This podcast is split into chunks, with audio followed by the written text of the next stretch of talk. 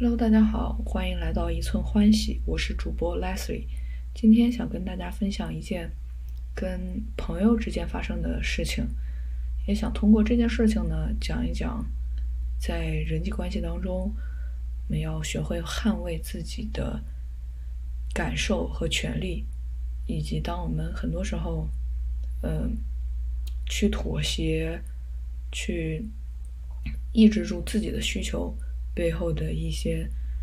呃原因吧，希望这一期能够给你带来一些启发。上周末是美国这边的一个长周末，于是跟朋友约出去一另外一个城市玩儿，正好那个城市有个音乐节，电音节，我们就订了呃最后一天的票。去到那边的时候，他的音乐节是。下午四点到晚上十点，我们在美国的佛州那边的天气的话，四点多其实是非常热的，到可能七八点才日落。那我们去到之后，因为太热了，我们基本没什么没怎么玩，可能找了一处阴凉的地方看看好看的小姐姐啊之类的。呃，大家穿穿的真的是非常的骚气啊，真的。为我打开了新世界，还是值得去观摩的。插播一下，如果大家有机会的话，推荐大家去感受一下。嗯，回到重点，我们一行是四个人，其中三个人他们最开始可能就喝酒了，但是，哎，我觉得我也不爱喝酒，那那喝这个酒干嘛呢？我就没买酒。后面其中两个人又去买了那种，呃，软糖 gummy，里边还有一种能让人比较嗨的一种药物。那他们吃完之后呢？刚开始还没啥反应，后面大家就有点虚了啊。其中有一个吃的比较多，吃了俩，就后面就一直坐在地上了。而另外一个吃了一个，但也有点晕，他就中途他就突然哎冲出了人群。他冲去之后就走了没几步，回来就拽住我的手，然后拉着我就往往外走。他说。嗯，里边那个音乐，因为电音嘛，动次动次的，觉得让他心脏很难受。他找个安静的地方，听不到音乐的地方，然后拽了我找到一处地方坐下了。呃，后来我跟另外一个也没吃药的那个那个妹子，我就跟她呃联系上了。她当时在另外一个吃了药的那个人附近，然后我们俩呢就把他俩汇汇合到一起了。后面那俩人就想让我们送他回去，但是呢，因为我们那会儿才七点多，其实刚刚是太阳稍微弱一点，它还没完全完全下山，我们还没怎么跳呢，然后 没怎么蹦迪，然后这俩妹子就让我们回去，哎，内心不太想啊，我就也去确认了一下，但是这个音乐节它。好死不死，他是出去了就不能再进来了。哎呀，我就挺纠结的。但他俩那副样子，就一副希望我们送他回去的样子吧。完了之后，我们俩还是决定要把他送回去啊。但是我说我再去跳个五分钟吧。这这个那个，因为一天都没玩着嘛。另外一个妹子也觉得。那他也想去啊，他他一个人顾这俩，而且他也没没咋跳。那行，那这个时候呢，其中那个一个一个吃了药的妹子就说：“哎，这个那不行，我跟那谁把你们俩的门票付了呗。”就那语气说的就非常的不耐烦，就就好像我们做错了一样。完之后，我立马就回复就是：“哎，不用不用不用。” 完了之后，后面。就我去玩了一会儿，回来之后，我们俩就把他呀送回去，然后回来之后也吃了一些饭，给他们带饭啥的。嗯，但是整个过程吧，其实心情不是很舒服，因为我确实没玩着，而且在最开始他们吃药的时候还调侃我嘛，说：“哎，你这个也不喝酒，也也也不整点东西，全靠自己嗨。”我当时其实还挺不舒服的吧，我而且我觉得这种挺幼稚的。我不爱喝酒，我干嘛搞得好像，嗯，那种刻意为了自己哎显得很酷啊，然后去尝试这种新鲜东西一样。其实我是觉得没没太必要了。然后后面我俩没打完，然后他那个样子还搞得必须让我送他一样，而且当时拽我出去，包括后面就一直拽着别人的手，根本没有那种，呃，那个特别不好意思，而是觉得你好像必须要这样。那个时候可能他的意识就非常自我了吧。嗯，这个事情呢，嗯，可能发生完后面回来之后。等大家算钱的时候嘛，他们其实就算的是平分的，但我其实蛮不爽的，我就觉得哎呀，这个也没玩着，然后还花了这个钱，然后整的过程当中也很心累，而且也没被提供任何情绪价值，搞得还是人家好像 take it for granted，就是理所当然，那我就当然不爽了。完了之后，我就在 那个群里说了一句：“我说那个，哎，你之前不是说你跟那谁给我们付门票钱吗？不是这样了吗？啊，这个我也是请教其他的朋友才学会的这招啊，我之前不太会反问句这样。完了之后，他们就说：哎，那个另外一个妹子就说：哎，那个当时谁晕乎了？开玩笑，你还真信了呢？他说：哎，没事儿，那个那个我们 cover 了啊。”没关系，然后他又说他很好奇，如果当时他没提给我付钱这一茬，我会不会我们会不会扔下他不管了？嗯，这个时候哎，我真的是哎听了还还蛮膈应的吧？我觉得其实这会涉及到一个，有时候朋友之间呢就是这种，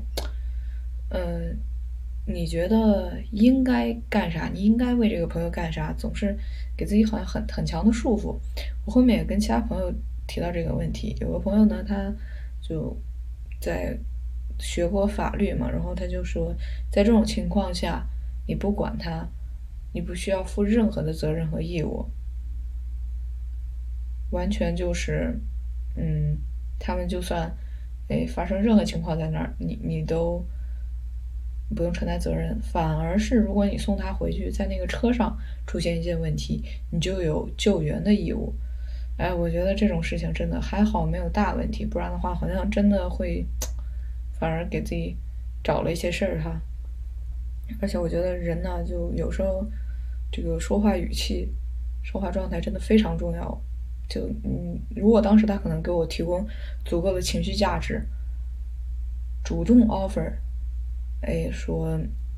那个非常感谢呀，然后觉得哎特别不好意思，让我们没跳成什么的，我觉得可能心里都会舒服特别多，最后也不至于闹成这样，而觉得，嗯，我去要那个钱，感觉自己当时内心其实挺挣扎的，就感觉，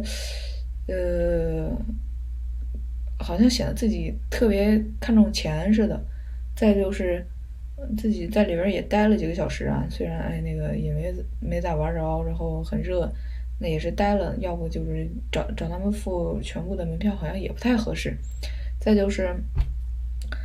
好像大家也是朋友吧，然后你把朋友对朋友好像太斤斤计较似的。但是这件事情干完之后，我确实内心特别不舒服的一个阶段，而且我觉得搁以前我肯定。不会是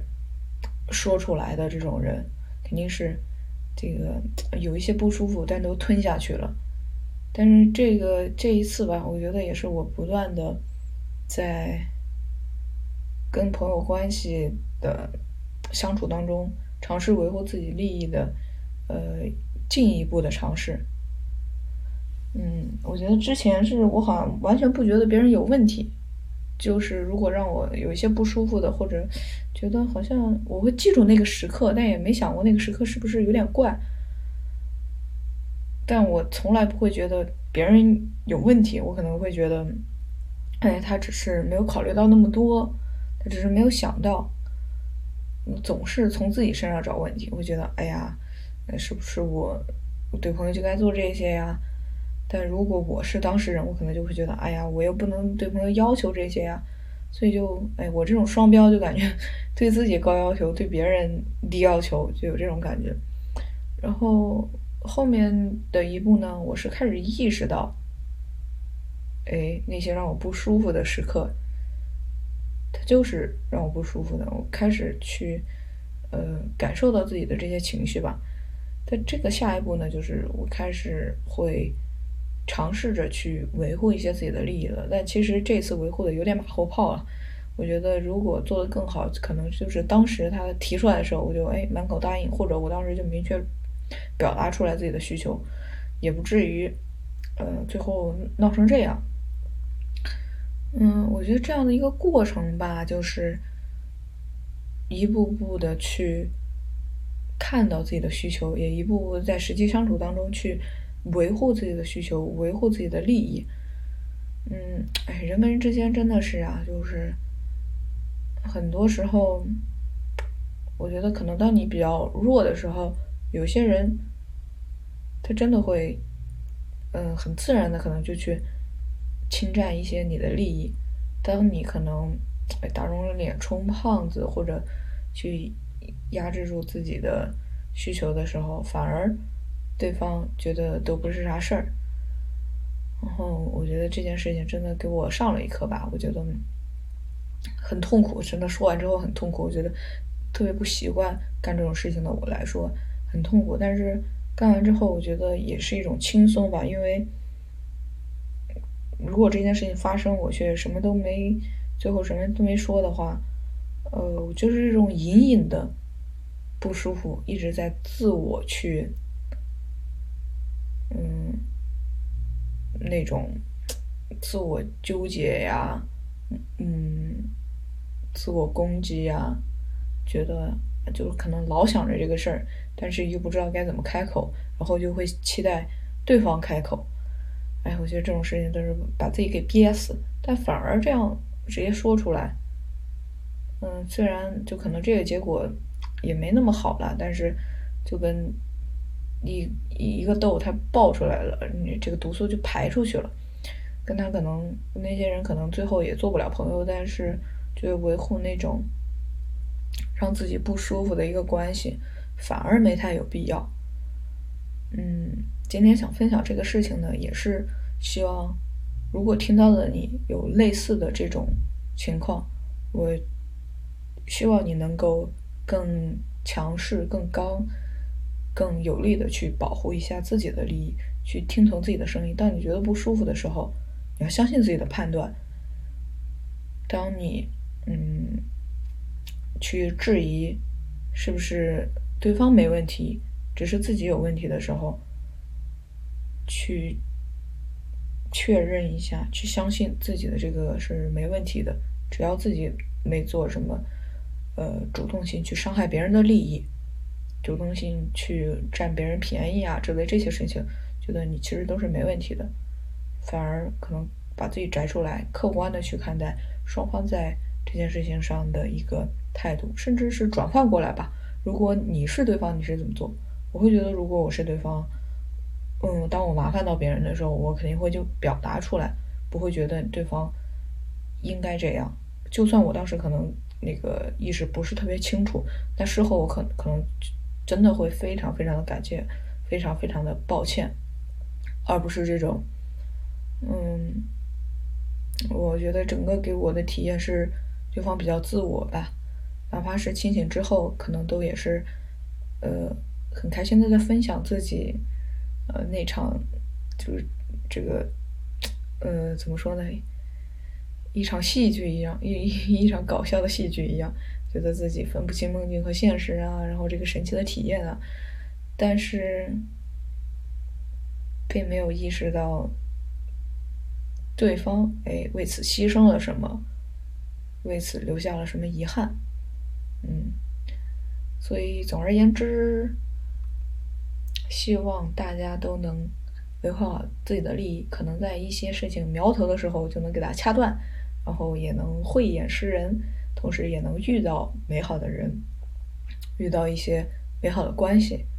让自己的生活更加的轻松自如吧。嗯。同时，我觉得啊，有时候走出这样的 comfort zone，自己的舒适区，自己过去习惯的一个处事方式，是很艰难的。但是艰难的时候，那种痛苦的体验、难受的体验，可能啊真的在内心翻涌啊，但是它会过去的，它会就跟长肌肉的过程一样，它会让你痛苦，但是在好了之后，它会让你非常的嗯舒服吧。后来我跟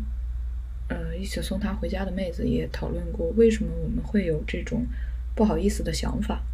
他也提到，可能他父母总是告诉他：“哎，在外边别惹事啊，吃亏是福啊，有的事情就忍一下。”觉得或许很多时候我们这种性格啊，呃，也确实来源于家庭环境，或许或者是过去的一些经历。呃，我很喜欢的一句话是说：“哎，成长其实是一个弑父弑母的过程。”我觉得扩大一点来说，其实成长是一个抛弃掉过往的一些经历带给自己的一个束缚，然后把它打碎，重新去出发。我希望这也带给你一个视角吧。如果可能某个事情你卡住了，或者你有关于这样人际关系的同样的一个苦恼的话，去。回首自己过去的经历、成长环境，可能是哎，父母教导你从小这样做人。当你跟其他孩子去起到冲突的时候，父母总是让你让一让，你的诉求永远没有被说出来，而你这样在这样习惯的情况下走过了这么久，或许是你曾经哎真的站起来了，但是因为其他孩子太。强壮或者之类的，你反而又被欺负了。那这些失败的经历，